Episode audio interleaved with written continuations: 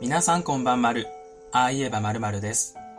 行方不明事件の考察をするときは、できるだけ希望を持てる内容にするように心がけていますが、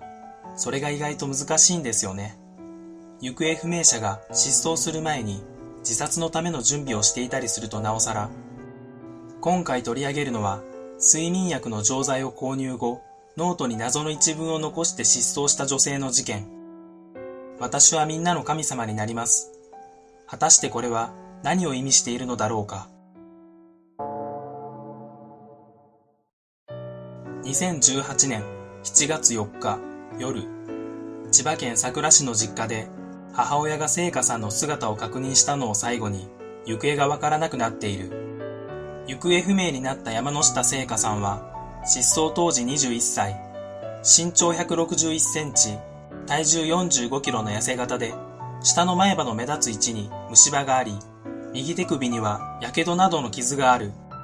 持って出たのは貯金箱の中にあったお金だけで、スマホや財布は残されていた。確認できた範囲では、服や下着も持ち出しておらず、家の鍵も置いてあった。聖華さんは失踪前の7月3日に、ツイッター上で彼氏と別れ話をしており、やりとりを見る限り、彼氏優位で恋愛を進めていたことが伺える。そして母親が最後に聖華さんを目撃した7月4日、ツイッターに、とりあえずあれを買いに行こう。こう見るとめっちゃ買い込んだな。まあ、効果はあるだろう。とりあえず時間を待つか。と書き込む。残された財布の中には、睡眠薬のレシートが入っていたため、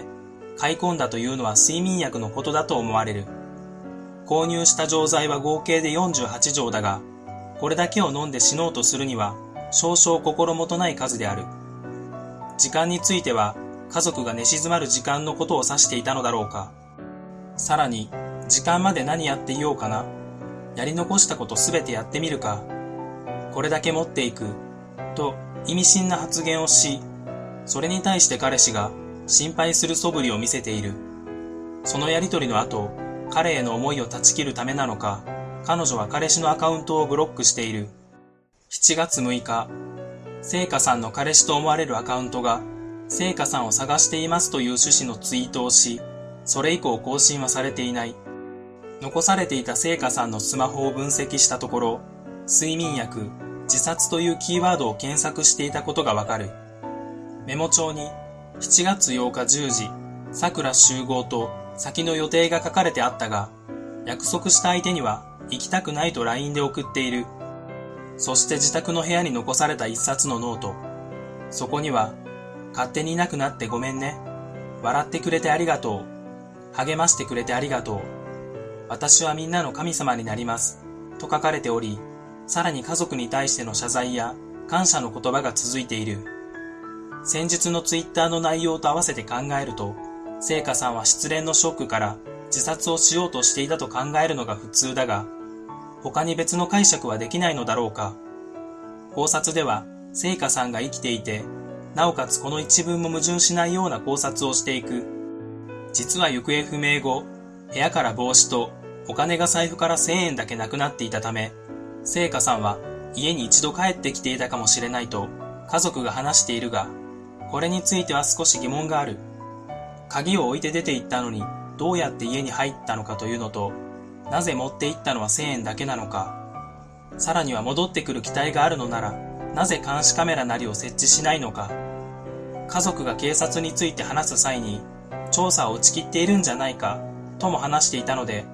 捜査をしてもらうために苦肉の策で新しい情報を自作したとも考えられるが、聖華さんが元気でいるということを家族にひっそりと伝えたかったとも読み解くことができる。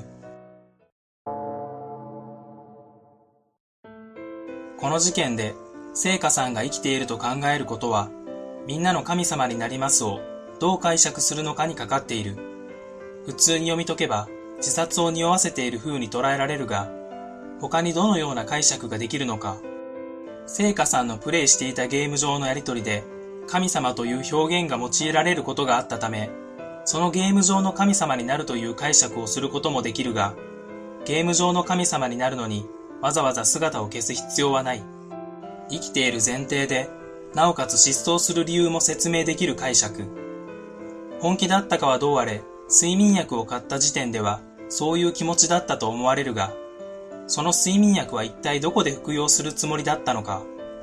残されていたスマホには、誰かと落ち合うようなやりとりは残されていない。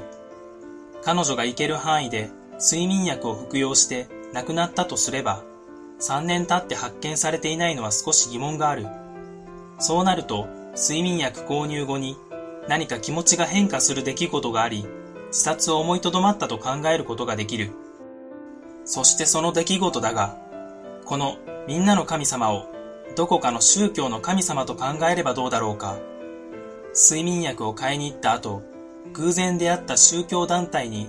我々と一緒に神になりましょうと勧誘されていたとすれば、冷静に見れば何言ってるんだと思ってしまうかもしれませんが、自殺を考えるほど精神が参っていたのなら、自分を必要として勧誘してくれている団体に身を置こうと考えてしまっても不思議ではない。こうも考えられます。宗教団体の崇める神のイメージに聖火さんがぴったりだったとすれば、聖火さんを見た教祖は我々の神になってほしいと懇願していたはずです。どちらにしろ宗教団体に身を置き、そこでの神様の立場になったと考えれば、みんなの神様になるという一文に矛盾せず、なおかつ生存も十二分に期待することができる。聖火さんはツイッター上で時間を気にしているようだったが、その信者との待ち合わせの時間だったと考えられる。世界中で何かしらの宗教に身を置いている信者数はおよそ2億人と言われており、公式に認められていないような宗教団体も合わせれば、もっと多くの数になると思われる。日本の認められている宗教法人だけでも18万以上あるので、そのような人物と偶然遭遇してしまい、勧誘を受ける確率は、実はそこまで低くはないのかもしれない。もし信者が死ぬほど思い詰めている人間を見れば、救いの手を差し伸べたいと考えるのは必然である。聖火さんが無事に保護される可能性についてだが、この説に照らして考えれば、信者が聖火さんを探している人物がいることを知り、訴え出てくるか、聖火さん自身が帰りたいと思って行動するなど、幅広く期待が持てる。真相はどうなのかはわからないが、一見絶望的な状況でも、見方を変えれば希望を持てるということが、今回示せたのではないだろうか。宗教といえば、パチンコ屋さんで隣に座っている男性から、ある政党に投票してくれたら、確変中の台を譲ってやると持ちかけられました。本当に投票するかどうか確認できないだろうと思いながら断りましたが、中学の時に付き合っていた女性の親も何かの会合に出ていたり、選挙の前には全然会っていなかったクラスメートが急に訪ねてきたり、思い返せば意外と身近なところで宗教が関わってきていますね。特に関係のない話になってきたので、この辺で動画を締めさせていただきます。最後までご覧くださりありがとうございました。また次の動画でお会いしましょう。